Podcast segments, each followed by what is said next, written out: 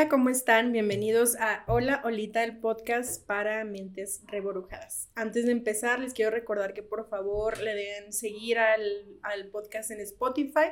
Ahí está luego, luego el botón para que se lo den en este momento y el podcast pueda subir y más gente lo vea.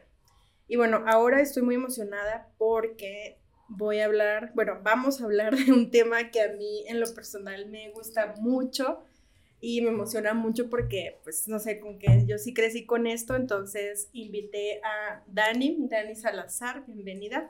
Hola, Olita, muchas gracias. Este, ella, pues, ella es periodista, es redactora y muchas cosas más, pero preséntate tú mejor. bueno, pues, como dijo Olita, hola, yo soy Daniela Salazar, eh, soy periodista, he trabajado, pues, casi ya 10 años en medios digitales. Empecé haciendo periodismo de política, lo cual es muy extraño, pero ya después me cansó, me aburrió la política y me fui justo al, mundo del entretenimiento y bien como, como, bien dijiste, yo también soy una persona pues que creció con la televisión, ¿no? Entonces, además de que, o sea, la disfruto mucho y me encanta pues hablar de eso, echar el chismecito, pues así, entonces también en mi trabajo me dedico a eso, hablar de cine, de televisión y pues muchas gracias por invitarme. No, de nada. Nosotras tuvimos oportunidad de trabajar juntas un ratito, no mucho tiempo, pero pues ahí nos conocimos. Este, también saludos a Elsa. Elsa, que sé que va a ser, va a disfrutar mucho este episodio, que es una, una gran amiga de nosotros. Y pues bueno, este, yo ya tenía muchas ganas de hacer este episodio porque la verdad es que con pocas personas puedo yo hablar de este tema porque si bien las telenovelas son como un, algo que tuvo mucho impacto en nuestro país y como sociedad, pero realmente, de, al menos de nuestra generación, o sea, porque pues todavía somos jóvenes, ¿verdad? O sea, todavía no somos tan señoras. Tú sí, tú sí eres joven, yo ya, ya soy señora. Entonces, o sea, como que de nuestra generación, pues es raro que la gente, pues esté como tan metida en el pedo de las telenovelas, ¿no? Es más como de nuestras mamás y nuestras abuelas. Entonces, pero pues yo no sé por qué yo soy súper, o sea, siempre fui súper telenovelera, o sea, desde que era una niña, porque pues yo pasaba mucho tiempo con mi abuela y mi abuela todo el tiempo estaba viendo novelas. Mi mamá no, porque ella trabajaba todo el día, pero mi abuela sí estaba todo el día viendo la telenovela. Y pues no, como a mí nunca realmente me lo prohibieron, porque ya ves que hay mucha gente a la que se lo prohibían, porque pues era para adultos. Entonces, pues no, a mí nunca, entonces yo siempre estaba viendo telenovelas y de todas. ¿Tú cómo empezaste en el mundo de las telenovelas? Justo igual, o sea, siento que eso es algo que está muy arraigado en la cultura mexicana, sobre todo de la gente que nacimos en los 90, finales de los 90 también. Eh, eso, que eh, las familias mexicanas era, o sea, la televisión era un integrante más de la familia, o sea, eh, las abuelitas o las mamás prendían la tele y aunque no la vieran, la tele estaba ahí, ¿sabes? O sea, aunque estuvieran haciendo de comer o platicando de otra cosa, la televisión siempre era el integrante extra de la familia, ¿no? Entonces, justo como tú, o sea, mi mamá llegaba de, de trabajar en la tardecita y lo primero que hacía era prender la tele. Entonces, o sea, ver telenovelas se convertía como en el momento familiar y era muy extraño, ¿no? Porque obviamente ya pues, las novelas que eran más, o sea, en la noche, sí tenían como sus cosas, ¿no? O sea, sus escenas raras, sí. que tal vez no era tanto para niños, pero aún así, pues crecimos con eso, ¿no? Y es, es eso es, es, parte como también de la educación emocional de México para generaciones como la nuestra. Y también es muy interesante que este fenómeno se extendió en otros países, o sea, yo recuerdo que en la universidad tenía compañeros que venían de intercambio de Europa, o de Corea y me decían, no, es que me encanta Carrusel. Y yo, ¿qué? O sea, ¿cómo, ¿cómo viste Carrusel? O sea, tú eres más, más, más joven que yo, y ni siquiera yo vi Carrusel, ¿no? No, es que la pasaban en mi, en, mi, en mi país y no sé qué. Y mucha gente me dijo, es que yo aprendí español viendo, telenovelas. Sí, es que sí hubo muchas telenovelas que sí fueron un éxito total, que las vendieron en muchísimos países. Y justo lo que decías de que, pues, sí era un acompañante y justo me gustaría platicar un poquito antes como de allá de entrarnos en el chisme, o sea, de cómo empezaron las telenovelas, porque pues obviamente antes de que existía la televisión, pues existía la radio, ¿no? O sea, existe todavía, pero pues antes nada más teníamos radio y en el radio pues hacían las famosas radionovelas que pues no sé, me imagino que ahorita sería como escuchar como Caso 63 o algo así, de que, que, que, pues sí, o sea, que eran actores que iban y leían sus guiones, pero pues les hacían un buen de efectos especiales, o sea, pero todo era como muy manual, ¿no? Muy manual. Pero la gente, o sea, yo lo que estuve leyendo, me encontré por ahí un artículo muy interesante, me dio risa porque era un artículo muy formal y todo, así, analizando las telenovelas. Ajá, sí. Entonces, eh, ahí mencionaban que justo las radionovelas estuvieron, o sea, duraron tanto tiempo, o sea, fueron tan exitosas y duraron tanto tiempo. Uno, porque como eran en la radio, llegaban a muchos más lugares, ¿no? O sea, más lugares más recónditos, más que las televisiones, que probablemente mucha gente no, tenía acceso. Y segundo, porque como era nada más de escuchar, te permitían hacer muchas más cosas, ¿no? Por ejemplo, como ahorita lo que hacemos con los, podcasts, ¿no? Pero entonces, pues ya, este, mientras no existía la televisión o no había llegado aquí, pues todo era por radio, pero pues así empezaron las radionovelas, ¿no? Entonces, este, ya que llegó la televisión a México, pues ya a alguien se le ocurrió como empezar a transmitir la televisión, pero antes de hacer las telenovelas, transmitían mucho obras de teatro, como muy cortitas. Sí. Entonces, pues ya, o sea, ya una vez que llegó el VHS, o sea, que podían grabar, que podían tener como los archivos grabados, fue que ya se les ocurrió empezar a hacer las telenovelas, o sea, que en realidad seguían siendo muy cortitas, pero ya eran como episodios, o sea, no era algo que se terminaba en un solo capítulo, sino que ya tenía seguimiento. Y con el VHS, pues ya podían grabar como escenas adelantadas, ¿no? O sea, antes no se podía. Y pues esto fue como alrededor de los como por los 50, ¿no? Sí, por los años 50. Y justo la primerita novela así que existió en la vida se llamó, se llamó Senda Prohibida, que por cierto he visto que van a hacer un remake. De Senda Prohibida. En, Ah, no sabía, wow. A ver qué tal, porque, pues sí. Pero bueno, esta, no, esta novela, pues sí, o sea, como que pues causó mucho impacto porque pues ya era algo totalmente nuevo, para todo el mundo, ¿no? O sea, porque no era lo mismo estar escuchando, sino que ya tenías que ver pues como la producción, o sea, la escenografía y a los actores y todo esto, ¿no? Entonces, sí, pues aparte se me, me sorprende mucho que esta telenovela yo nunca la vi, o sea, nunca la he visto, pero se supone que se trata de una secretaria que es así de que, pues no sé, súper mala, o sea, de que de hecho salía la mamá de Eugenio Derbez, era la protagonista. Silvia, Derbez. Y pues ya, o sea, era así de que, pues, no sé, medio pirujilla con el jefe. ya sé, sí. Además, o sea, ahorita que, que, lo mencionas, pues sí, o sea, fue algo completamente nuevo para México porque, pues, o sea, justo fue la invención de un nuevo lenguaje, ¿no? Porque pues no era lo mismo ver una obra de teatro grabada solamente, o sea, sin que hubiera como esos... Eh, eh, zooms o, esas tomas que pues ya vimos en, las telenovelas, ¿no? Y justo eh, pues una réplica de una radionovela, pero ya con, con, algo visual, ¿no? Entonces sí fue como súper innovador.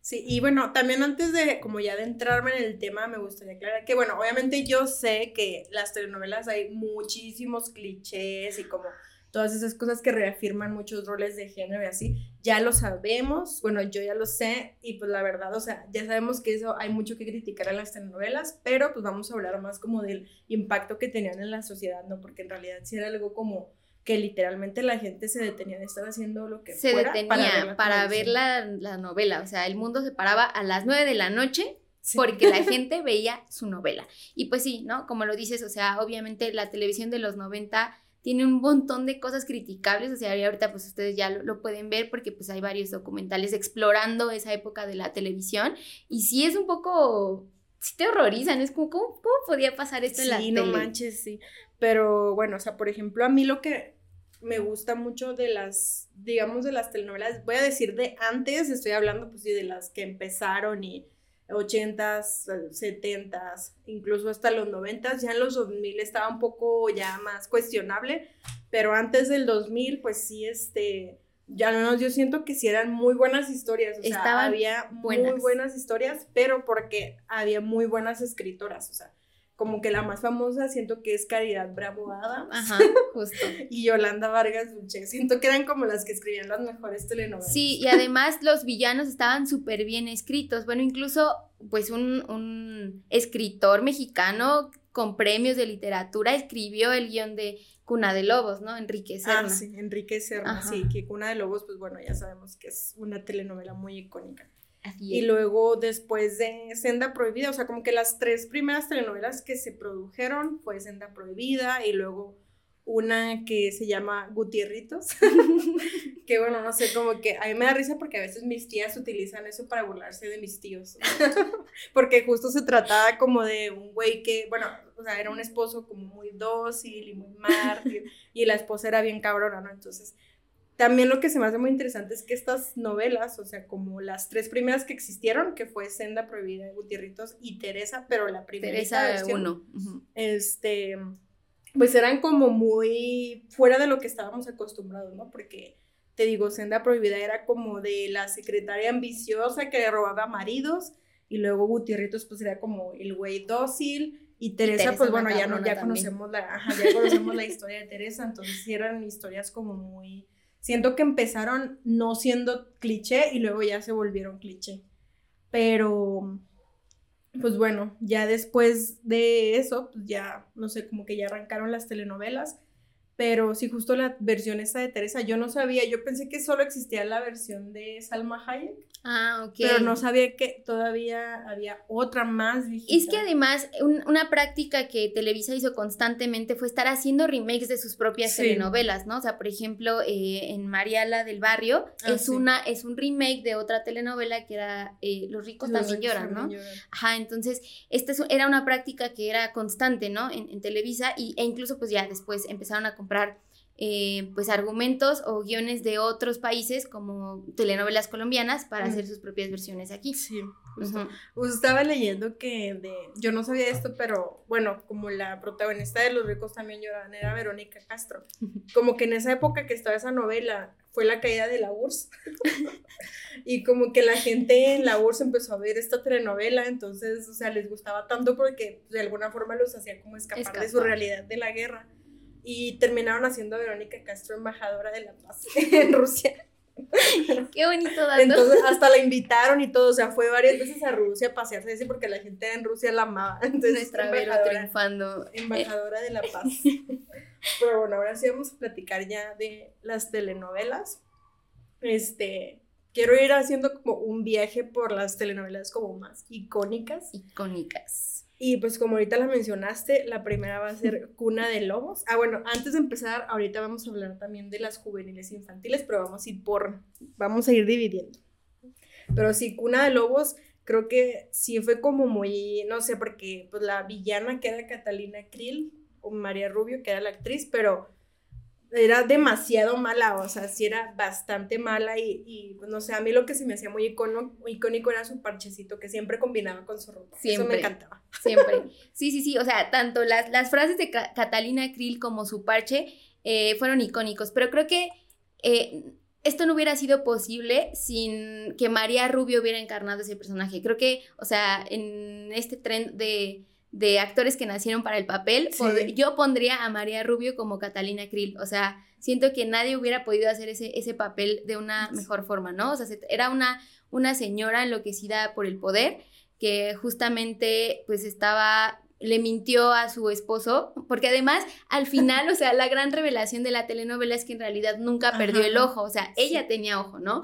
Fingió que el hijo mayor de su esposo le había sacado el ojo con un trompo o algo así. Sí, con un trompo. para que su hijo se quedara con, o sea, para que el hijo que ella había tenido con ese señor, que sí era suyo, se quedara como con toda la herencia, pues al final, ¿no? Sí. Ay, no, estaba viendo, este, yo sí, yo sí vi hace mucho Cuna de Lobos. Es que antes existía, no sé si sigue existiendo, pero antes en el cable existía un canal que se llama Telenovelas. Y mucha gente siempre me pregunta de que, ¿por qué ves, por qué has visto novelas tan viejitas? Ni al caso yo, pues, uno ya sea porque o las repetían en Televisa, sí. o porque las pasaban en este canal de telenovelas, y bueno, ya cuando existió Blim, pues ya yo me aventé a Blim, y ahora que existe VIX, yo soy la más feliz del mundo, y esto no es patrocinio de VIX, pero bueno, el caso es que con Cuna de Lobos me daban mucha risa las escenas de cuando ella mataba gente o así, porque si eran muy... Hay una escena en donde mata como al... un policía o algo así. Sí. Un inspector y lo avienta a la alberca y luego le avienta una... Una excava, una, ¿qué era? No, una, una... chingadera esas para el para pasto. el pasto, sí, un cortapasto para que se electrocute. Y es como, ¿qué? Y me da mucha risa como que la escena en la que, o sea, como que la toman a ella mientras el güey se está electrocutando y nada más se ven las luces así bien culeras. de que siento que ni se vería así, pero bueno. pero Sí. sí. Y luego, una vez sí estaba viendo por ahí que creo que María Rubio dijo que sí le afectó un poquito el ojo de haber usado tanto Sí. tiempo el parche. Sí, es que aparte siento que le echaban un montón de ganas como a la producción de estas telenovelas y no fue la única, ¿no? O sea, por ejemplo, al rato no sé si vamos a hablar más. Bueno, eh, había una, una telenovela que se llamaba El pecado de Oyuki cuando, Ah, sí. cuando no estaba mala la apropiación, apropiación cultural. Entonces, Ana Martín interpretaba a una mujer japonesa, pero en cada capítulo les tiraban los ojos, o sea, pobrecita, les tiraban los ojos con cinta y ella dice que también tuvo muchos problemas para recuperarse de esto. Sí, no manches, porque sí se me metían mucho en el papel y ya. Esa del pecado yo que sí me da mucha risa porque era sobre una geisha. Pero, pues, o sea, no sé por qué. y creo que en esa, de, en esa telenovela, Ajá. creo que uno de los actores era japonés de verdad. Sí. ¿no? Hay un güey que sí era japonés de Uno verdad, sí que se vino para acá y no sé, como que le gustó México y ya se quedó se aquí. quedó aquí. Porque, pues, en Japón como que no le iba bien y ya. Sí, justo. Suele pasar. Sí, mucha gente, de hecho, pues muchos artistas siempre utilizaron a México como una plataforma de, pues, de desarrollo, ¿no? O sea, da- o sea, su carrera inició aquí y ya de ahí ya al, al estrellato. Sí. Sí, justo, bueno, nada más puntualizar que, como les decía, o sea, el guion de Cuna de Lobos lo escribió Enrique Serna, que es un, es un escritor mexicano como muy reconocido. Sí. Y pues entonces las frases de Catalina Krill eran súper icónicas, ¿no? Ajá. O sea, me acuerdo de una que decía algo como, te pasó lo que le pasa a la gente estúpida y ordinaria. Te enamoraste. Siento que esa es mi frase. o sea, siento que yo se la diría a la gente, Ay, siento que se, se lo digo indirectamente. Ay, yo, yo, yo- esa sí es mi frase. O sea, mía, pues. O sea, sí me pasa lo de. Bueno, ya.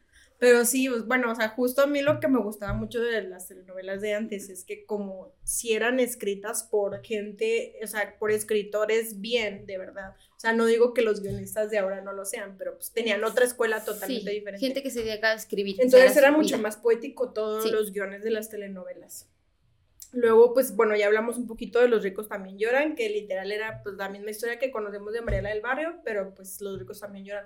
No más que, según yo, no estoy segura, pero creo que ahí tenían, no sé si era un niño, que salía un niño que era como de otro, así de que negro. Ah, así. sí, también. Ay, no. Estaba es bien sí, raro Es cierto. Antes Sí, pasaban muchas antes cosas pasaban muy raras muchas cosas muy terribles. Sí, había un, un niño, un niño negro y entonces, eh, pues de alguna forma siento que eso también, pues, es- pues estaba incorrecto, ¿no? O sea, y, y es como la televisión de antes no dándose cuenta que estaba haciendo cosas incorrectas. Sí, no me acuerdo si era en esa o en el derecho de nacer. porque, no, creo pues, que sí. es en el derecho de nacer. Porque salía Verónica Castro en las dos, Ajá. entonces no me acuerdo.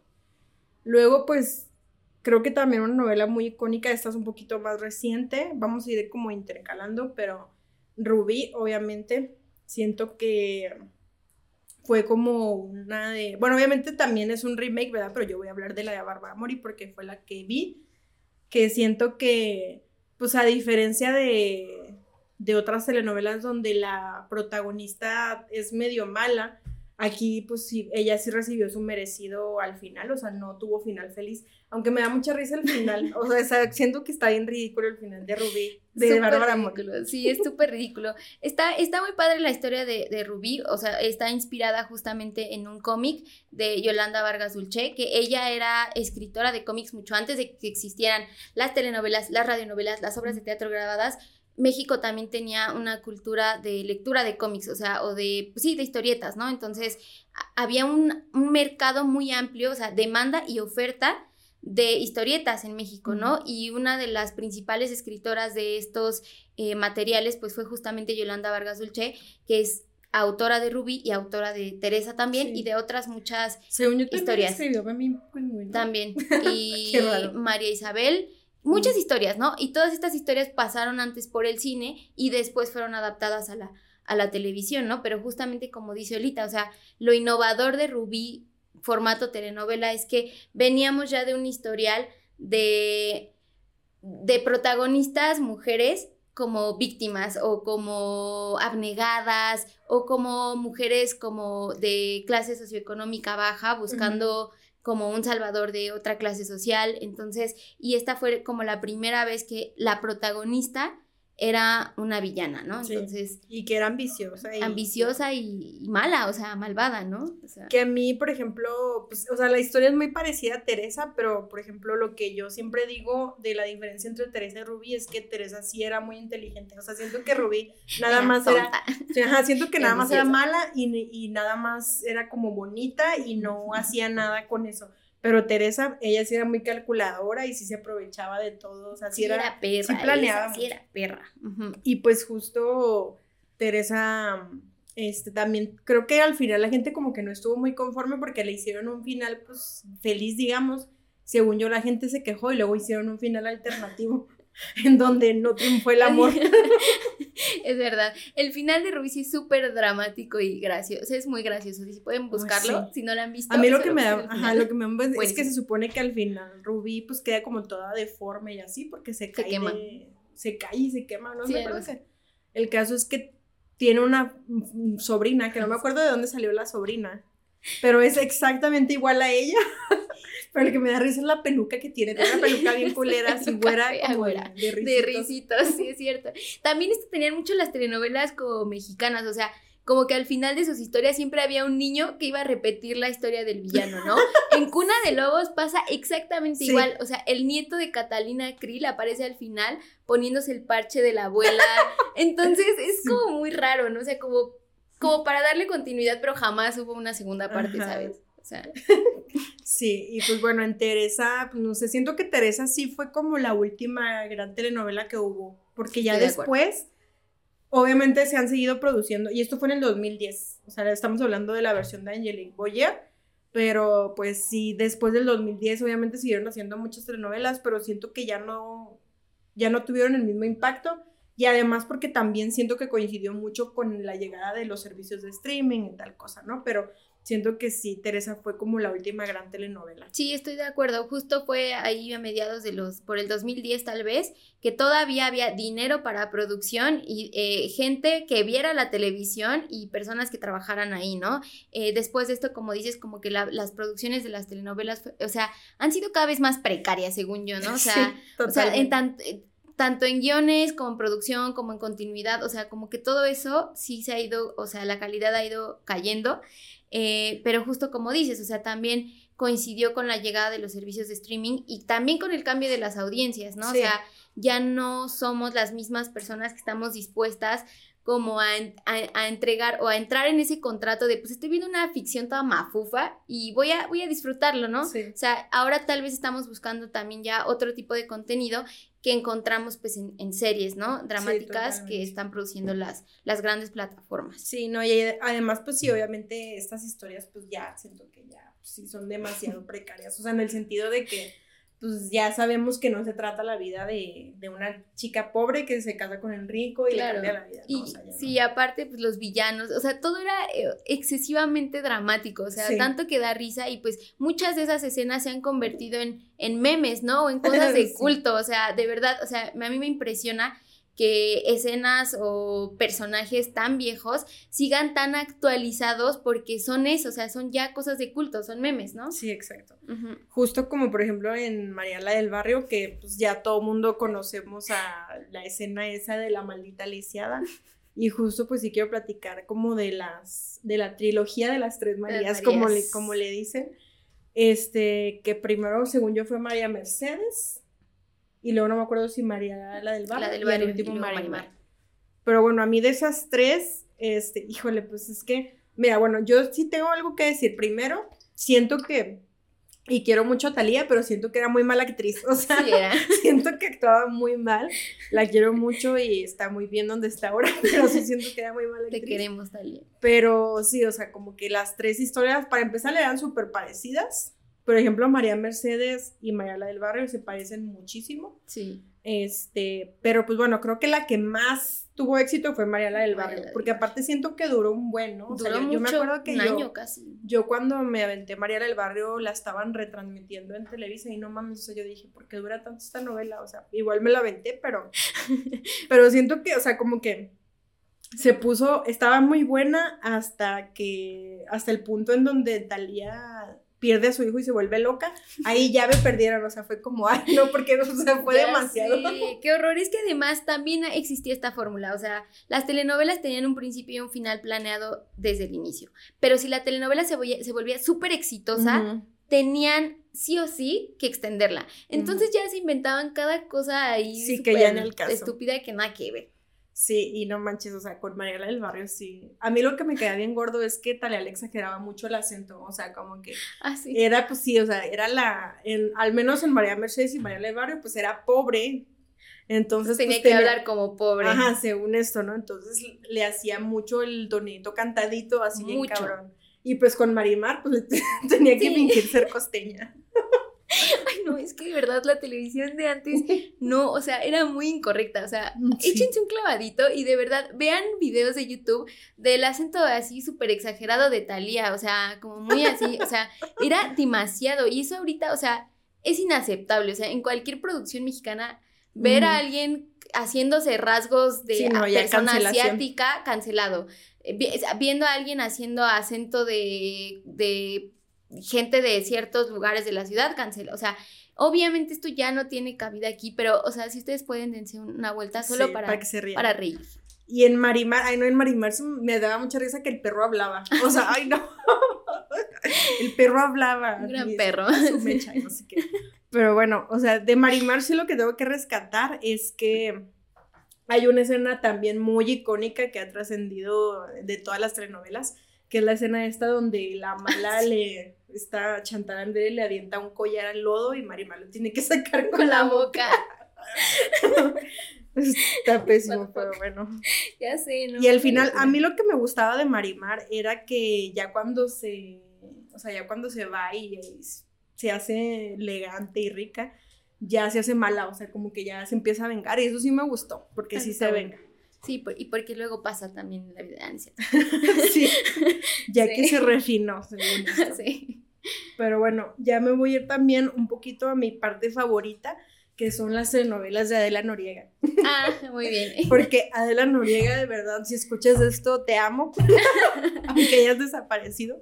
Pero, o sea, Adela Noriega particularmente es mi, es mi actriz favorita, o sea, yo la Qué amo bonito. y me gustan mucho sus telenovelas, aunque sí le puedo criticar algunas cosas de, de su actuación, de que siento que era muy buena actriz, pero siento que lloraba, siempre sus Lloraba papeles eran- mucho. lloraban Sí, demasiado. Sí. Pero sus telenovelas me gustaban un buen, o sea, desde... Yo la primerita novela que vi, que me acuerdo, fue El, privilegio, de amar. Ya después en alguna repetición vi Quinceañera, que no manches, o sea, Quinceañera a mí me traumó. No sé si tú la llegaste a Sí, ver, sí, pero me traumó porque, bueno, era, se tra- era salían Talía y Adela Noriega. cuando estaban chiquitas. Ujú. Talía estaba súper chiquita en esa Ajá. telenovela, o sea, súper. Sí, eran unos bebés. Sí. Y, pero la telenovela estaba bien fuerte, o sea, porque hablaba de violación y de drogas y la chingada, ¿no? Entonces era muy fuerte porque se suponía que era una novela, pues, juvenil, Juvenil. como quien dice, pero en realidad era súper fuerte. Para, y como que siento que todo, era como un todo, ¿no? O sea, como que el mood de la, de la telenovela era súper serio y luego como que hasta la iluminación era siempre bien Muy oscura. dramática, como muy oscura, con muchos contrastes, ¿no? Entonces, a mí neta me traumó porque pues sí, era como... Creo que al final la de la Noriega se da cuenta que nunca le pasó nada, según yo. Sí. Pero... Pero todo el resto de la Ajá. telenovela tenía ese tono oscuro como estilo capítulo horroroso de casos de la vida real. Ajá, Así. ándale, sí. Ajá. Pero pues, ah, pero pues a mí la verdad sí me gustó la novela, o sea, era muy buena novela y, y ahí, por ejemplo, ahí Talía pues actuó normal. no sé qué le pasó después, Ya después, pero ahí actuó te normal. echó a perder, ¿no es cierto? Te queremos mucho, Talía. Pero bueno, o sea, el privilegio de amar, pues creo que, para empezar, a mí lo que más me gusta es la canción. O sea, yo ahorita la estoy volviendo a ver porque les digo que le, pues es- tengo VIX, entonces me Ah, estoy viendo telenovelas. Y la estoy volviendo a ver y de verdad que nunca quito el intro, o sea, siempre. Amo el intro. Es que el intro tiene muchas cosas mágicas. O sea, para empezar, la canción. La canción es muy buena. O sea, es un clásico del, de la música mexicana y ni modo, a quien le Pero además el intro es un plano secuencia. Entonces es increíble. O sea, tú lo ves. Y el chivo Lubeski. exacto. Y es como de, mm, denle un Oscar a este intro. O sea, de verdad, es un plano secuencia increíble que fue filmado justo por Ernesto Contreras, que ahora es un cineasta como mexicano muy reconocido. Es, es director de películas como Sueño en otro idioma. Eh, y acaba de sacar una que no me acuerdo cómo se llama, El último vagón. Está, ah, esa, pueden verla, eh, la, acaban de sacar. Él fue el, el, que, el que tuvo como la idea de, ah, pues, ¿por qué no hacemos un plano secuencia de como lo que pasa en la telenovela? Entonces, si ustedes pueden, vean el intro y van a estar de acuerdo con que merece un Oscar sí. y la canción un Emmy. Sí, de, de, Lucerito y Mijares. Pero sí, o sea, a mí, bueno, a mí siempre se me hizo súper bonita Adela Noriega y especialmente en esa novela, pues, o sea, como se suponía que era modelo y así, como que la arreglaban y luego como la modita muy noventera y así, entonces se veía muy bonita. Tenía un gran elenco también esa, esa telenovela, o sea, estaba em, pues... Elena Rojo. Elena Rojo. Pues era, o sea, no era la villana como tal, pero pues sí era antagonista durante un buen tiempo. Y pues a mí se me hace súper buena actriz Elena Rojo, o sea, es muy buena villana. Sí, Cintia Clitbo también hizo un papel increíble. Además, loquísima, o sea, porque al final... Eh, o sea, de hecho, esta es una anécdota que ella cuenta en, muchas entrevistas. No estaba planeado que el final. Ay, perdón por spoilarles la novela de 1998, pero ahí les va el spoiler. Eh, al final no estaba planeado que ella se rapara, entonces dijo que en un impulso como del personaje, ella tomó una, una máquina. Siento que le pasó lo mismo que a Diego Boneta, que, que ya se creyó el personaje. Exacto. Eh, agarró una máquina para, para el cabello y se, se, rapó y se empezó a rapar y entonces decidieron dejarla así filmando y es una también una de las escenas más, más icónicas de la Sí, está bien loca. Y sí, porque también es muy buena actriz Cynthia Clitbo, o sea, súper buena actriz. Y sí, justo lo que dices, y imagínate que, bueno, ella dijo así como que se le ocurrió, pero obviamente como se tenía que rapar de verdad, solo tenían una oportunidad para grabar esa escena, o sea, si la cagaba, valía madre, pero digo, lo bueno es que es buena actriz y no la cago, pero sí no manches, o sea, este, ahí también pues eh, todavía sale Andrés García, disque de, de galán, ay no, pero a mí lo que me, me, daba mucho cringe, ¿no? ¿Te acuerdas? Es que el, ¿cómo se llama el otro güey? El que es también actor en la novela, que es amigo de Andrés García que tiene una voz otra. Ah, ah, Enrique Rocha. Enrique Rocha, o sea, salía Enrique Rocha, que es el güey ese que tiene una voz otra bien cabrona. Y era amante de Cintia Clisbo, pero me daba mucho cringe porque eh, le hacía como, o sea, como que cuando tenían sus que veres, le hacía como gatito y así me daba mucho cringe. qué oso, ya sé. Ay, no, qué horror. Además, ¿sabes qué me gustaba mucho también del privilegio de amar? El personaje de César Évora era un padrecito. Ah, era, Él inauguró la era de los Hot Priests. O sea, César Évora caminó para que el padrecito Hot de, Fleabag pudiera correr. Sí, sí, sí. Justo, porque aparte en esa época, pues César Évora estaba en su mero mole, o sea, estaba guapo. Muy guapo. Muy guapo. Luego, pues, este, llegó El Manantial, que también es súper buena telenovela, o sea, yo en la pandemia, cuando empezó la pandemia, pues estábamos encerradas, mi roomie nunca había visto ninguna telenovela así. Pues no era muy telenovela, entonces le dije de que, ay, pues mira, vamos a poner. Le puse el manantial y, y vimos a Morreal y el manantial y pues ya, o sea, se traumó. Picadas. incluso se hizo súper fan de Daniela Romo, que yo no sé por qué no era fan antes de Daniela Romo, pero pues, o sea, a mí esa novela también me gusta mucho, mucho. Este, Daniela Romo, o sea, su papel me gustaba mucho porque también es súper buena actriz. Súper buena actriz. Y el güey que era el esposo, ¿cómo se llama? El Justo Sierra, pero su nombre Ay, no me acuerdo, no me acuerdo. Bueno, había el esposo de Daniela Romo en la telenovela, que es, o sea, su nombre de telenovela era Justo Sierra. Aparte los no, no, los nombres eran una cosa también que no, o sea, siempre era Carlos Daniel Espinosa de los Monteros, ¿no? siempre, o sea, unas cosas rarísimas. Sí, y ese güey también era es súper buen actor y ahí en, específicamente en esa novela, o sea, la, es súper malvado y luego eh, se supone que se queda sin un brazo y la chingada, entonces era súper bueno. Y pues ya, o sea, en esa época Mauricio Islas estaba súper guapo, entonces era Ah, como sí. el mega galán. Y pues nada, a mí me gustó mucho esa telenovela y también me gustó mucho el papel de Adela ahí porque siento que, que pues no sé, o sea, que ya que, que sí se hace medio cabroncilla y así, pero, pero también muy buena. Pero definitivamente la que sí es mi favorita, mi novela favorita de todos los tiempos es Amor Real. Porque no, esa novela sí, bueno, para empezar es un remake de una telenovela que se llama Bodas de Odio, pero lo que estaba viendo es que ahí sí literalmente, o sea, Carla Estrada se, o sea, tuvieron, literalmente tuvieron que construir un set, Sí. o sea, llegaron Sí, a un set, lo construyeron, o sea, construyeron Todo. edificios falsos y así, pero güey, o sea, armaron todo para que neta sí se viera de época. Y luego aparte, pues los vestuarios, vestuarios. o sea, era demasiado dinero. Sí, ha sido, o sea, sí hay un récord de que sí es la telenovela que más, presupuesto ha gastado. Mira, no sabía, es un gran dato. Pero sí tienes razón, o sea, esta, esta- siento que Carla Estrada le echaba muchas ganas a su, a Sí, su trabajo. O sea, una Aparte hacía muchas telenovelas de época. de época. Ajá, entonces, pues sí, o sea, las telenovelas de época, pues sí tenían un requerimiento de presupuesto, pues mucho más grande, ¿no? Por el vestuario, por la- las escenografías y pues todo eso, ¿no? Pero ¿por qué, por qué es tu telenovela favorita? Eso, es- eso me intriga. No sé, no sé por qué. Bueno, o sea, siento que por muchos factores. O sea, uno, porque es de época, ¿no? Entonces, a mí me gustan mucho las cosas de época, así como las películas, las series así. Si son de época, yo voy a estar ahí porque me gusta mucho la historia y así. Eh, segundo, siento que tenía de muy buen cast. O sea, Adela Noriega, Fernando Colunga. Mauricio otra vez, Islas, ¿no? Mauricio Mauricio Islas, Islas. otra vez. Sí. Elena Rojo otra vez. Eh, bueno, había varios, ¿no? Pero este, tenía muy buen cast y siento que realmente todos lo hicieron muy bien, o sea que sí estaba muy bien escrita, estaba muy bien actuada, muy bien hecha. Eh, o sea, como que todo el setting estaba muy bien hecho porque luego hubo otras telenovelas de época que sí me dejaba como un poco que desear, este, como el vestuario y así. Pero esa a mí se me hacía muy bien. Sí, sí, sí. Y pues no sé, la historia pues, se me hace La muy historia padre. es muy buena, ¿eh? La historia es muy buena. Este, si quieres eh, contarla a grandes rasgos, según yo es, es que eh, se iba a casar con Mauricio Sí. Islas, ¿no? A ver, tú cuéntanos. Es que, o sea, Matilde, que se llama Matilde Peñalver y. Beristain. Ah, porque está seteada como en una época como post-independencia, ¿no? Sí. Algo así. Entonces, o sea, era una, como una niña bien de aquel entonces, ¿no? Entonces, este, estaba enamorada de un soldado que en esa época, pues no, no estaba tan bien visto enamorarse de soldados porque los soldados no tenían dinero, a menos de que tuvieran un rango alto, ¿no? Y pues eh, se veían escondidas, pero eh, los papás tenían otros planes para ella, porque pues está, bueno, más bien la mamá, porque la mamá era bien cabrona. La mamá era malvada. se estaban malvada. quedando, o sea, se estaban quedando como en la quiebra.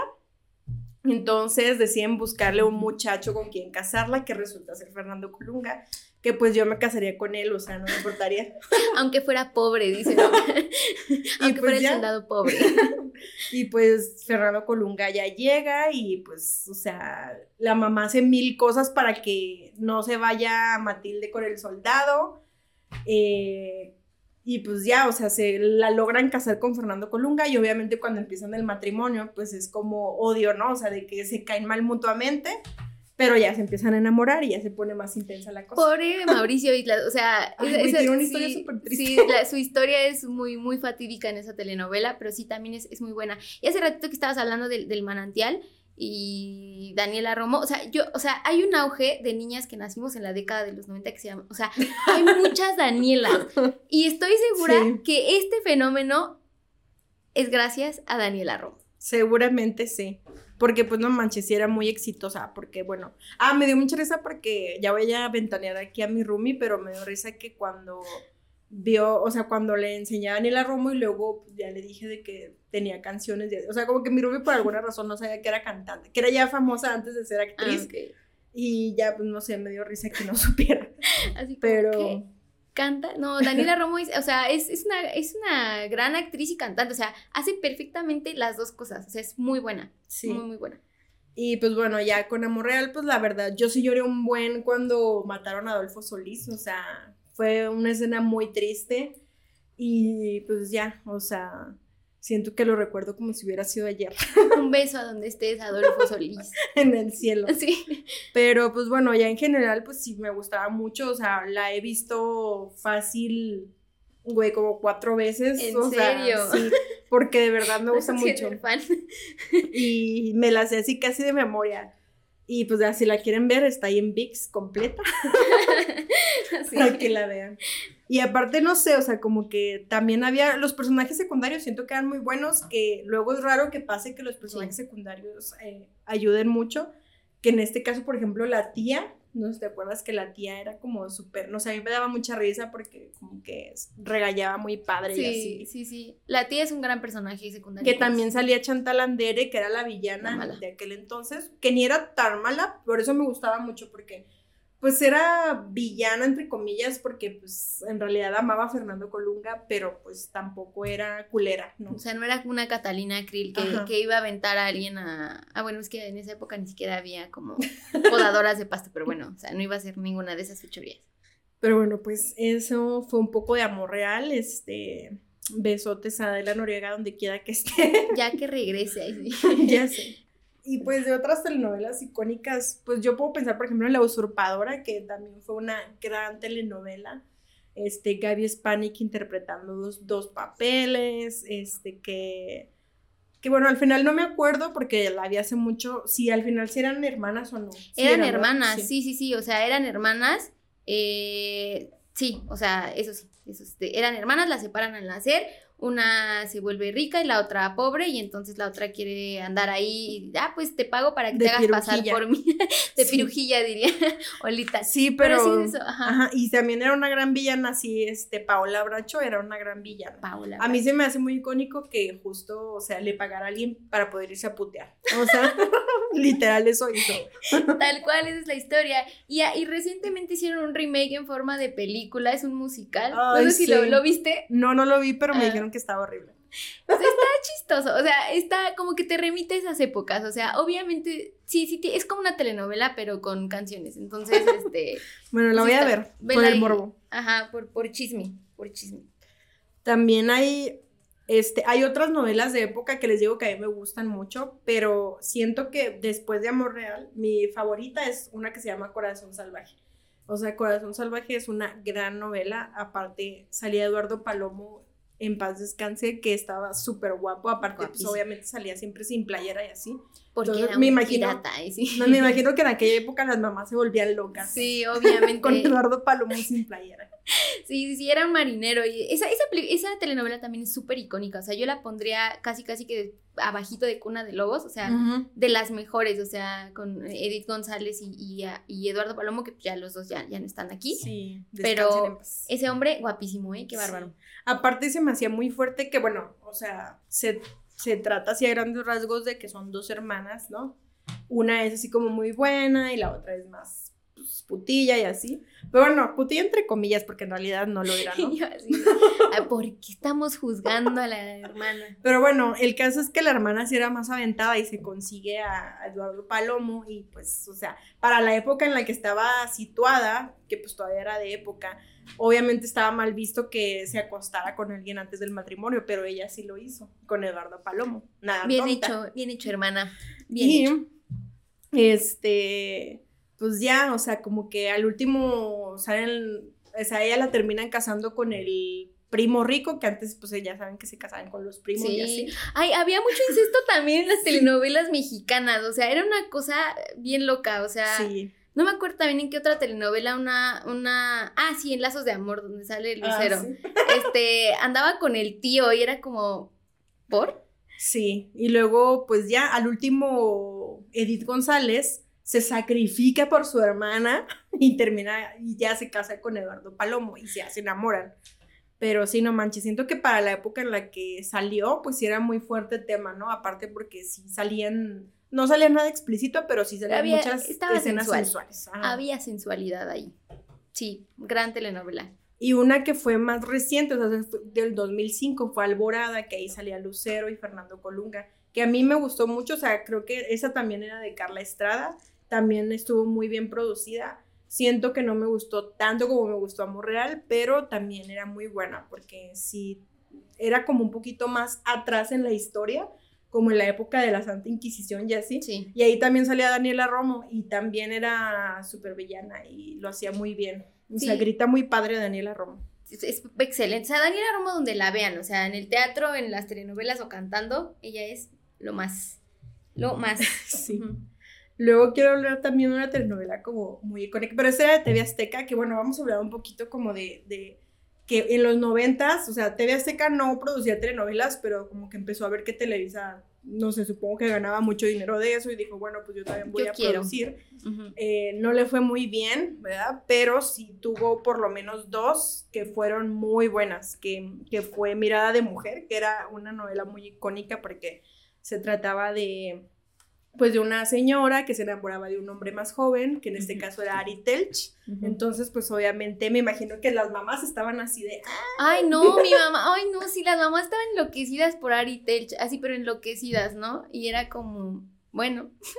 Sí, aparte... Me imagino que también por vivir la fantasía, ¿no? Como de enamorarse de un hombre joven. joven. Sí, además, o sea, es que esa, esa telenovela sí fue súper icónica, porque además rompió con este estereotipo de protagonistas jóvenes, ¿no? Entonces era una señora casada que se enamora de un, de un hombre más joven que ella, ¿no? Entonces esto rompió totalmente eh, el, ese, ese tropo que venían manejando las telenovelas de la mujer abnegada, joven, pobre, que está buscando un rico. O sea, esta señora no necesitaba nada, ¿sabes? Entonces, obviamente, o sea, fue una telenovela, además de muy buena, muy exitosa. O sea, fue la primera vez que TV Azteca, eh, pues logró emparejársele un poquito a Televisa con respecto a los, a los melodramas, ¿no? Sí, totalmente. Sí.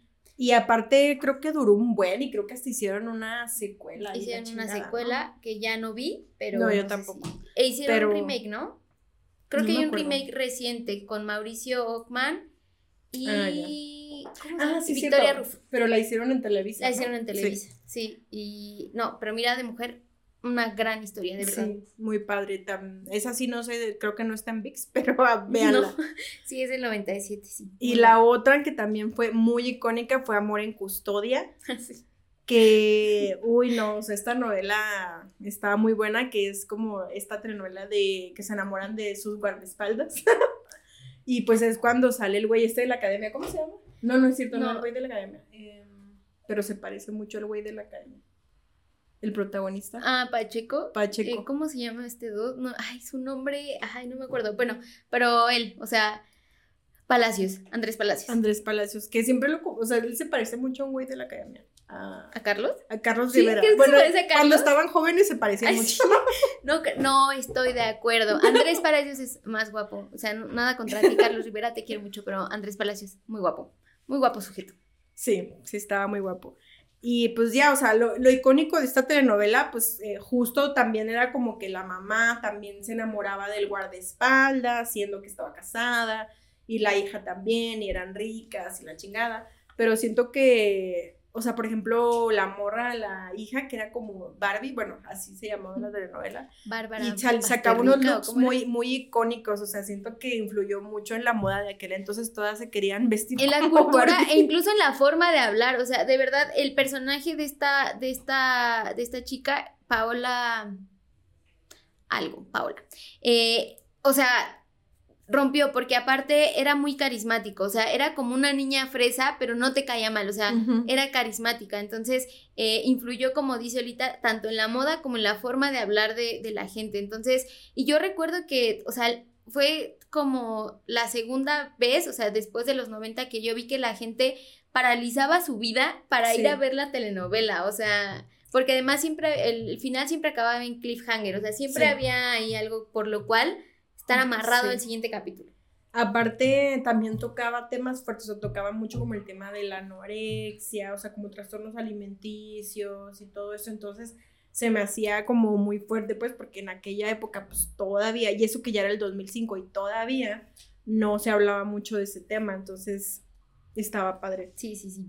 Y bueno, también me gustaría como no quiero que si Lucía Méndez escucha este episodio se vaya a enojar, pero... No se va a levantar en tu concierto.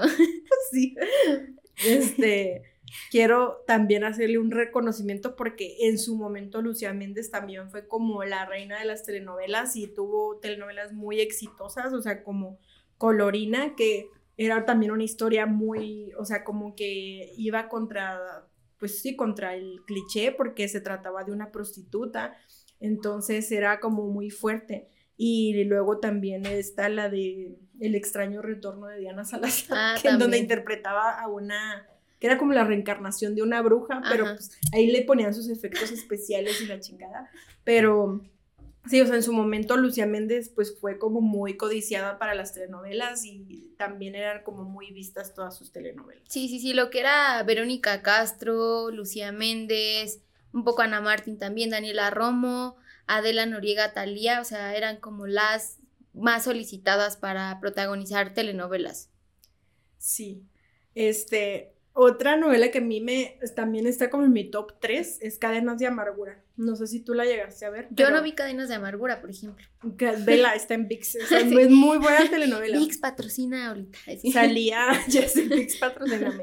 Este, salía esta, ay, ¿cómo se llama? Daniela Castro, era la protagonista. De hecho, hicieron un remake con Alison Los, ya más recientemente. Ah, Que ¿en no me acuerdo cómo se llamaba el remake. Pero Ajá. salía Sebastián Zurita y él. Ah, ya sé cuál es. Sí, sí, me Ajá. acuerdo. Bueno, total de que en esta telenovela, o sea, salía Diana Bracho de la villana, que también es súper buena actriz y súper buena villana. Y pues era de que Daniela Castro se queda huérfana y se tiene que quedar a vivir con sus tías, que son Diana Bracho y mm, no me acuerdo cómo se llama la otra actriz, pero pues Diana era súper estricta y mala y la otra era súper buena, ¿no? Entonces Diana, güey, le mata al novio, mata a la tía, le inyecta insulina para que se muera porque era diabética. ¡Qué horror! Al novio con el que se iba a casar Daniela Castro lo mata un día antes de la boda. O sea, todo para que la Daniela no se fuera a ningún lado y se quedara con ella. ¡Qué Tenía horror! una posición ahí medio extraña con ella. Y luego, pues ya, al final resulta que Daniela era hija de una de, de la tía buena, pero se lo ocultaron porque como Diana Bracho era la mala y se había embarazado ella, como que no querían que hubiera ya, habladurías, entonces se la dan al, al hermano que tenían pero lo- el papá se muere, entonces se tiene que quedar a vivir con ellas. Bueno, esa- pero es una muy buena telenovela, muy buena. La voy a buscar, voy a ver en Vix. Sí.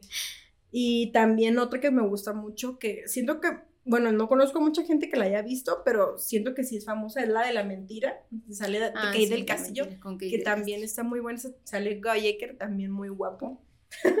Aparte, Guy Ecker también era un mega galán de telenovelas Sí. y aparte, pues, exportado de, de las telenovelas colombianas. sí. De allá venía, de Café con aroma de mujer. También tiene muy buena historia esa telenovela, porque se trata de, así a grandes rasgos, de, de que el hermano de Galle, que era en la telenovela, se suicida y eh, por culpa de una mujer a la que amaba. Entonces. Gallecker cree que es Kate del Castillo y la enamora para casarse con ella y vengarse de ella. Pero pues después Se se, da cuenta de que no era Kate del Castillo Ah, y se enamora de ella. sí. Entonces tiene que arreglar el asunto. También es muy buena telenovela. Grande, sí, sí, sí, sí. Y bueno, pues ya así a grandes rasgos, pues mm, mira, yo no, yo no soy muy fan de las telenovelas de Lucero, pero Lazos de Amor sí era muy buena telenovela. No, Lazos de Amor fue un, un dramón, un telenovelón. Sí, Eh, porque no solo eran dos, sino tres, tres personajes. personajes. eran tres hermanas, eran unas trillizas, una buena, una mala Y una más o menos. y una, pues, ciega. Estaba ciega, o sea, ese era su papel, ¿no? Entonces, o Pobrecita. sea, Lucero estaba ahí actuando de ciega, de mala y de buena al mismo tiempo. Pero como dices tú, es, es una gran telenovela porque además tiene una gran historia, tiene uno de los mejores finales de telenovela que yo he visto y que estoy segura, no, no estoy segura, pero Jordan Peele la vio. Jordan Peele la, la vio y se inspiró en ella para hacer el final de, de- de su película Oz. No sé si la han visto, pero sí. Sí. Jordan Peele, si estás viendo este capítulo, confírmanos. Sí. Confírmanos si viste Lazos de Amor. Sí, lo que pasa es que el final, bueno, o sea, creo que a lo mejor y sí reconocen a la villana que era la que tenía el peinado de Ari- Ariana Grande, o sea, Ariana Grande se inspiró en, eh, en ella. María en- en Paula. Pa- María Paula. Ahí luego todos se llamaban María algo, ¿no? María algo. Era- eh, la mala era María Paula, eso sí lo María Guadalupe era la buena. Y luego al final se supone que se muere la morra, pero ya bien al final, o sea, ella tenía como un rasgo muy característico que si están escuchando esto o viendo el video, o sea, como que siempre le hacía la ceja, su ceja, ¿no? Se peinaba la ceja con el dedo meñique. Entonces, al final, final, se supone que nada más quedan las buenas, pero una de ellas sí le hace así como con las hijitas y, ya se acaba ahí. Sí, o sea, es que es muy impresionante porque ya, o sea, al fin se resuelve todo, la buena queda viva, que es María Guadalupe, que era la del cabello rizado, entonces se casa con el hombre en cuestión, entonces todo el mundo feliz, y así la última escena es tal cual la buena, María, María Guadalupe se llamaba, tocándose así la ceja y todos, no, es María Paula, y ya se acaba. Sí. Me imagino que sí debe haber sido muy difícil porque imagínate hacerte tres caracterizaciones diferentes para estar grave y grave, no manches. No, y Lucero lo hizo muy bien, ¿eh? O sea, de verdad sí, le creías la maldad y le creías la bondad también. Sí, era muy buena villana. Pues como en la vida. mejor que, siento que es mejor villana que, que normal. ¿Y tú cuál es tu, tu novela favorita? Pues yo diría, o sea, es que yo tengo muchas, o sea, creo que mi favorita favorita es El privilegio de amar, mm. porque pues ya, ¿no? O sea, ya platicamos de, de, ella, pero sí tenía eh, muchas, muchas telenovelas favoritas, o sea, estoy aquí eh, revisitando como mis, mis, apuntes, pero creo que el privilegio de amar es la, la favorita, ¿no? Después de esa siguen otras como Mirada de Mujer, eh, unas más recientes que me impresiona, o sea, porque yo ya no, o sea, yo dejé de ver telenovelas, hace rato hablábamos de que, de cuándo dejamos de ver telenovelas, ¿no? Entonces, concluíamos que Teresa tal vez es como la última gran telenovela, pero creo que hubo otras este, después, como el, remake de, una telenovela colombiana que se llamaba El último matrimonio feliz, eh, que se llama Para volver a amar. O sea, si pueden verla. Sí, te iba a decir. Buenísima. Es una gran telenovela, porque aparte, ah, o sea, hay muchos personajes femeninos y aparte ya les dan otra lectura a estos personajes, ¿no? O sea, son mujeres eh, fuertes, mujeres que trabajan, o sea, cada una tiene un contexto distinto, pero todas tienen una gran historia y también tienen un gran elenco. Sí, a mí, yo también cuando vi para volver a amar, o sea, me súper encantó, o sea, justo se las iba a recomendar porque sí, creo que vale mucho la pena porque sí es una novela totalmente diferente a todas las demás en cuestión de formato, o sea, eh, porque siento que hasta como la forma en que estaba grabada, hecha, siento que era muy diferente, o sea, ya parecía más una serie como tal, pero lo que me gustaba mucho justo es que pues sí se me hacía, pues, hasta feminista, o sea, como para la época. Porque tal cual. Eran como las cuatro protagonistas que cada una tiene su historia, cada una su personalidad y que al final, pues, eh, se van haciendo amigas y así van como superando sus problemas, pero está súper bonita. Es una, es una súper historia. De verdad, si tienen oportunidad y les gusta más o menos las telenovelas, pues ahí este, denle una, una checadita. Y nada más, o sea, repasar un poco como, como villanos icónicos, ¿no? Que a lo mejor dejamos pasar. Sí. Pero, o sea, por ejemplo, uno de los villanos más icónicos de las telenovelas eh, mexicanas eh, apareció en 1991 en una eh, telenovela que se llama Muchachitas. Era interpretado por Alejandro Camacho, que también ha sido como uno de los más grandes villanos de telenovelas a lo largo de la historia. Y este hombre lo que hacía era, manejaba carritos de, a control remoto con bombas. Entonces tenía carritos bomba y así matabas a, sus enemigos, ¿no? Y el final de este villano también es súper icónico porque él lo que hace es finge su muerte. Entonces, como para que no lo atrape la policía y demás, le dice como a su ayudante, ¿sabes qué? Eh, voy a fingir mi muerte, entonces me voy a enterrar y se entierra, o sea, en un ataúd, o sea, tiene un funeral, lo entierran y todo y dice, pero me tienes que ir a buscar eh, a tal hora, ¿no? Entonces al final resulta, no me acuerdo si lo matan o lo meten a la cárcel al amigo, entonces ya no puede ir a rescatarlo y muere ahí enterrado vivo haciéndose. Es, un gran final, sí. Pero sí, sí era también este... Pues eso, César Évora, ahorita que estamos hablando, también, este, por ejemplo, ahorita estoy volviendo a ver Abrázame muy fuerte. Y él es el villano de Abrázame muy fuerte, donde salía Araceli Arámbula y así, pero también era súper buen villano, el César Évora. Es, era muy buen actor también. Y Sergio Goyri también, o sea, Ay, no, tal vez es muy mala persona en este momento, pero siempre fue un gran villano. Un villanazo, sí, sí, sí, súper villano. Y bueno, pues nos vamos a ir ahora así rápido porque creo que ya nos, nos Súper extendimos ya. Pero no queremos dejar pasar las telenovelas juveniles e infantiles que bueno, que también hubieron muchas muy icónicas, por ejemplo, de juveniles, este, pues, soñadoras, amigas y rivales, este, obviamente Rebelde, clase 406, este, hay un remake de, de Quinceañera que se llamaba Primer Amor a Mil por Hora, donde salían ahí. Anaí y Kuno Becker. Ajá, y Kuno Becker.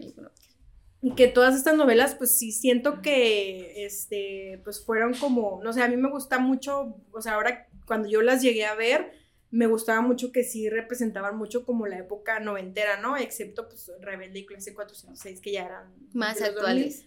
Y pues obviamente, por ejemplo, en Clase 406 siento que tuvo mucho éxito. Bueno, o sea, para empezar salían casi todos los que salían en Rebelde, prácticamente. Sí. Y lo que me gustaba era que esa sí era más como de barrio, porque en Rebelde pues eran como los niños ricos, pero clase 406 sí era una escuela pública. Pública. Y pues ahí sí eran los problemas de escuela pública.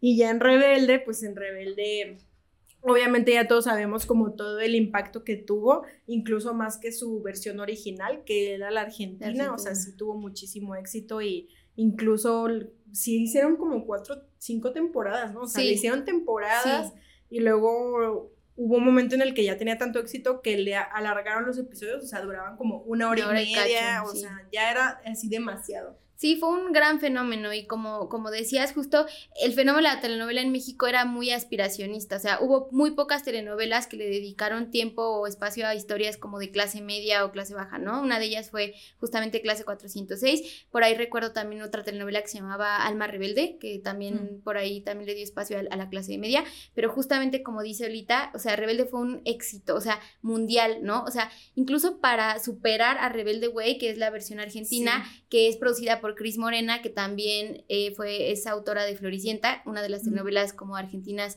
más famosas de, eh, en el mundo y, superó ese éxito, ¿no? Porque además Rebelde es un fenómeno que se extendió principalmente por Sudamérica, ¿no? En Brasil tiene muchísimos fans. Sí, qué onda. Sí, hasta tuvieron de que la gente estaba, el accidente que tuvieron en Brasil, de que la gente que estaba en el concierto y de emoción y los aplastaron y la chingada.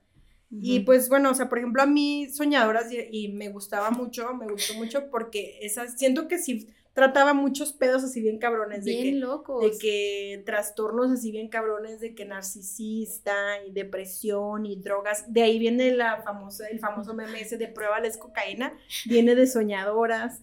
Este... Y luego aparte me encantaba lo, el vestuario, porque sí era súper noventero, o sea, todas traían de que sus piojitos y que las cucas y, los chonguitos, o sea, todo era muy noventero y pues bueno, de ahí salieron pues muchas, o sea, como que las actrices de juveniles de ese momento, o sea, como Araceli Arámbula y Michelle Viet y Liza Wilkins y no me acuerdo quién más salía en ese. creo que Irán Castillo salía. Castillo, creo que Ludwika salía ahí o salió en Amigas, y, rivales, sí, justo. Y de Rebelde, de ahí pues salieron las actrices que fueron como la nueva ola de telenovelas para adultos. Creo que la única que, bueno, o sea, Angelique Boyer, por ejemplo, ahorita es la reina de las telenovelas, ¿no? Es como la de Adela Noriega de esta, época, que sale en todas las telenovelas. Este, Está, Anaí sí llegó a salir en una que otra telenovela antes de que se casara, antes de que se hiciera política. Y Maite Perroni, o sea, ay, pobrecita, pero sí, todas sus telenovelas eran súper malas, malas. Pero triunfaba mucho, o sea, ahorita está triunfando mucho, es la única que sigue actuando así sí, chido. está en series y así, pero... Pero sí, todas sus telenovelas eran pésimas. A mí no me parece una muy buena actriz, la verdad. O sea, mm. independientemente de eso, creo que, por ejemplo, Angelique sí es, me parece buena. Y es, es curioso que que no fuera una de las protagonistas de Rebelde, no era un personaje secundario y ahora se volvió, como dices, la de la Noriega de esta época. Aparte se consiguió el Sebastián Rulli, nada tonta, nada tonta. Pero, y luego en Rebelde, a mí se me hacía muy gracioso que, o sea, era tan importante que salían artistas muy importantes. Ah, sí, cierto. Cuando salió Gorilas, por alguna razón, en Rebelde. También salió Lenny Kravitz y Hilary Duff. sí, Hilary Duff. El episodio de Hilary Duff sí lo recuerdo así súper perfecto. O sea, a partir de... ¿Cómo le haremos para introducir aquí así casualmente a Hilary Duff o a Lenny Kravitz? Entonces inventaban ahí una maroma y toda rara en el guion y tú, ah, ok. Sí, pero lo de gorila sí se mamaron, sí, sí, sí. no me acordaba de eso, pero sí. Así de importante era Rebelde. Sí. Ay, Locura de Amor, o sea, ah. bueno, eh, Locura de Amor a mí me gustaba mucho, pero sufrí ese, Era la de V7. Sí, la de Uh, baby, esa.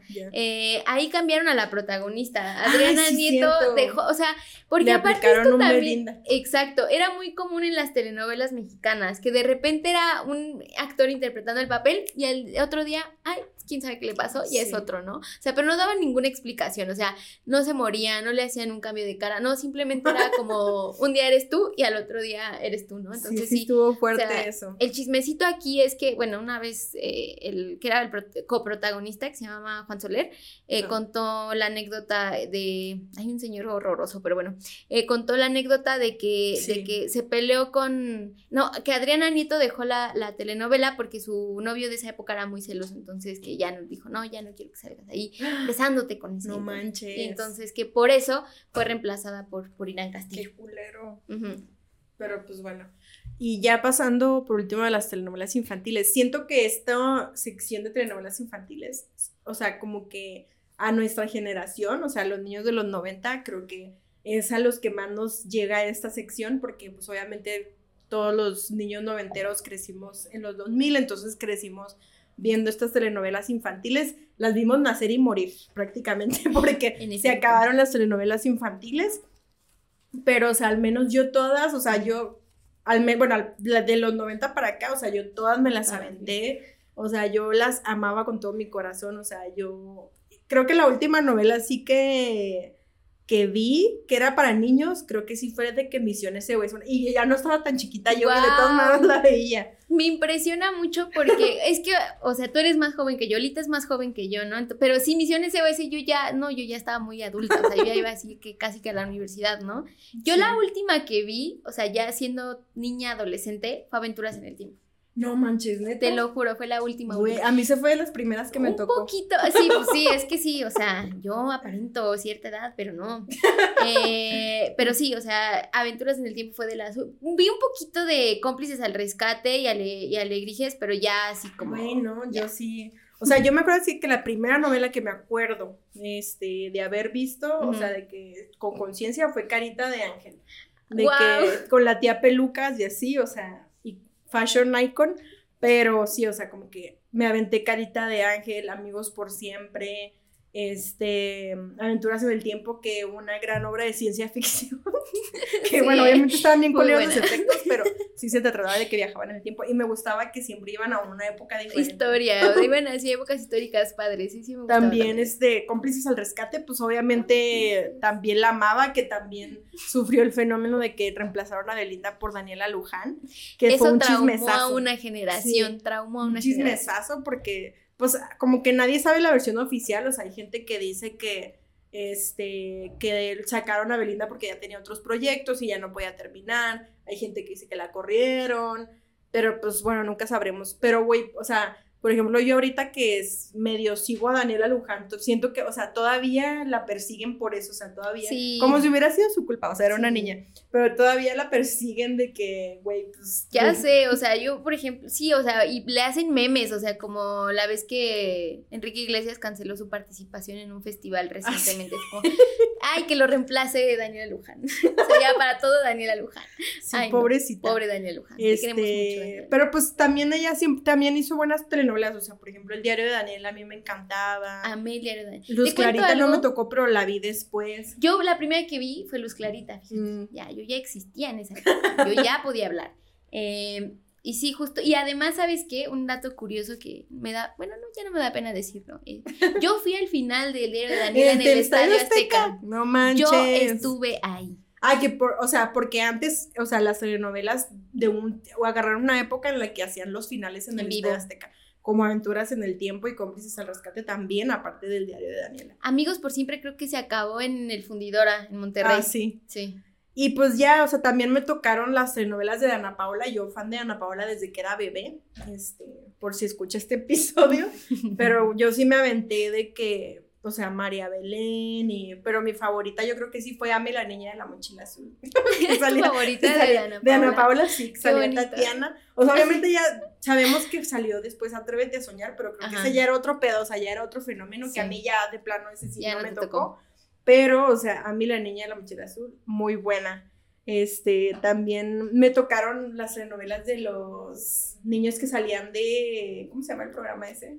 De cantantes de niños. Ah, Código Fama. de ¿no? Código De Fama, Código o sea, que Alegrijes y Rebujos, o sea, gran Todo de novela. Código Fama, sí. Este, yo tenía como, ya ves que salía como, tenían como un dije y lo vendían en juguete Ah, y yo sí. lo tenía y prendía de colores y la chica. Pero bueno, sí. Este, y pues ya, o sea, te digo que creo que la última que sí vi así a conciencia fue Misión SOS, pues que ya no estaba tan padre, la verdad, donde salía el chaneque y así. O sea, ya estaba muy ridículo el pedo. Y, Jesús Zavala triunfó, o sea, yo eso supe que varias personas de, o sea, varios actores, cantantes que, que estuvieron en Código Fama y en, en Alegrijes y Rebujos, sí tuvieron mucho éxito, ¿no? Pues están dentro Ay, no, el otro día me ¿Cómo se llamaba el güey este, el que ganó una temporada? Miguel. Miguel Martínez. Pues hace poquito, güey, lo estaban, ay no, ahí ventilando porque subió una foto y se le notaba el paquete y la gente estaba de que... emocionada por el paquete de Miguel. sí, no, o sea, hay muchos niños de Código Fama ahora son muy, muy famosos. O sea, por ejemplo, Jos Favela, que no, o sea. No manches, Jos Favela. ¿Verdad? Código Jos Favela es de Código Fama, ¿eh? Esto es un gran dato. Búsquenlo, busquen Jos Favela y está igualito, o sea, tiene la cara igualita. Y ahora, pues, es un gran compositor, eh, tiene muchos, muchas colaboraciones con otros artistas. Entonces, pues, esto, está padre ver cómo crecer a tus ídolos de la infancia. Jesús, este... Jesús es este Hugo Sánchez. Hugo Sánchez Sánchez, eh, la Chofis ahorita también anda de que eh, triunfa mucho en el teatro y acaba de hacer ah, una telenovela con, ¿cómo se llama? La morra está obsesionada con el ejercicio.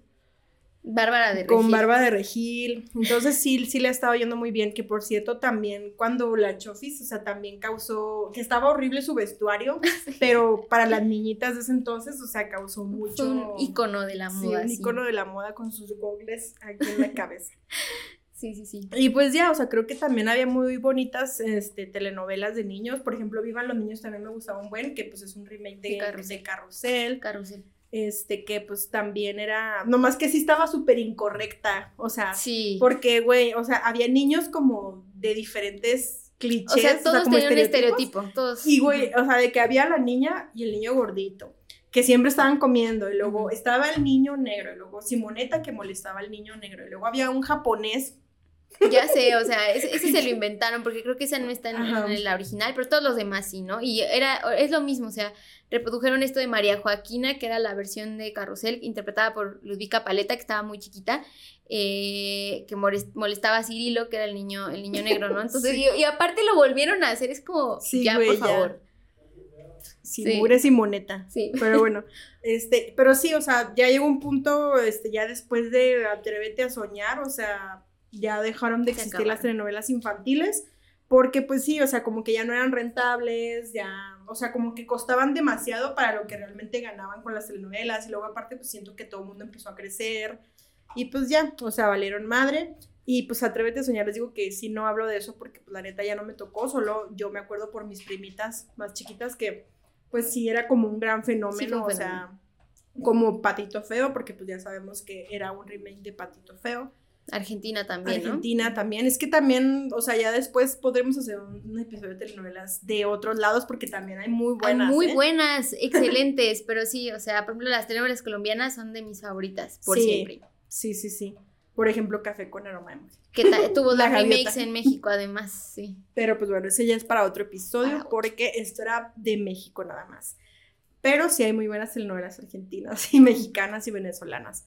Pero bueno, pues entonces el caso es que, bueno, no sé, yo la conclusión que puedo dar es que, pues a mí me ayudaron mucho, o sea, como me, no sé, siempre me ha gustado mucho, o sea, el drama, no en mi vida, pero, o sea, sí, como me gusta mucho, pues sí, como las novelas, o sea, escritas y y las novelas, pues sí, o sea, en televisión y el teatro, o sea, es como que siempre he sido una persona muy de ese tipo, de muy de de guiones y de escritura y así. Entonces, obviamente yo siempre he visto las telenovelas desde un punto de vista más como, pues sí, o sea, más narrativo, más que, pues sí, o porque obviamente hay muchas cosas que se les pueden criticar, pero pues bueno, son productos hechos para que los disfrutemos y todo, ¿no? No para que los, los reproduzcamos en la vida real. Pero pues sí, o sea, yo siempre lo he visto así, siempre me han entretenido mucho, o sea, hasta el día de hoy yo este, siempre estoy viendo algo así de fondo, aunque ya lo haya visto o algo que nunca he visto, pero sí me gusta mucho como irme a cosas así de antaño, pues para ver cómo, sí, cómo eran y la verdad es que lo disfruto mucho. Entonces, si tienen la oportunidad, échense una de las novelas que hayamos hablado aquí, porque no se van a arrepentir. no se van a arrepentir, sobre todo las que recomendamos, esas no se van a arrepentir, ¿no? O sea, El manantial, el privilegio de amar para volver a amar son grandes telenovelas y pues sí, igual mi conclusión es esa, ¿no? Eh, nos gusten o no, son parte fundamental de la cultura mexicana y también son producto que, o sea, que queramos o no, se exportó a otros países y que también ayudó a esas culturas de otros países a entender un poco nuestra cultura e incluso aprender el idioma, ¿no? Entonces, creo que nunca hay que restarle como esa importancia que tienen y también la educación emocional de, pues, de la gente de México, ¿no? O sea, yo las recuerdo con mucho cariño porque me, me, me hablan de mi infancia, ¿no? me hablan de, de, de, esos recuerdos bonitos como en mi casa con mi, con mi familia. Sí, cuando la vida era fácil. Exacto, cuando no había que trabajar. Ush. Ya sé, sí, cuando nada más esperabas a que fuera la novela y ya, a tomarte tu pan y café. Bueno, eso sí mi abuela. Pero bueno, pues muchas gracias por haber venido. Este, creo que fue muy buen resultado. Ha sido de mis episodios favoritos hasta ahora. Ah, ¡Qué bonito! y pues bueno, ya después invito para hablar de telenovelas de otros países. Muchas gracias por, por, invitarme. Sí, y pues no sé, a la gente como dónde te pueden seguir o ver o leer tus, tus cosas de periodismo. Ok, eh, bueno, eh, me pueden seguir en todas las redes. Estoy como arroba Daniela Salve con B de bueno. Eh, Daniela S-A-L, B de bueno E al final. Eh, estoy en Instagram, en Twitter, en TikTok, en cualquier eh, red social. Y también pueden seguir mi trabajo en, Playground. Ahí estoy haciendo guiones para videos, notas, eh, fotonoticias y pues ahí nos vemos. Sí, y pues a mí ya saben que en todas mis redes sociales como Olita del Tamar, acuérdense de darle follow en Spotify, es muy importante, y también en YouTube. Y pues ya, sería todo. Adela Noriega regresa, regresa. Sí, regresa. Bye. thank you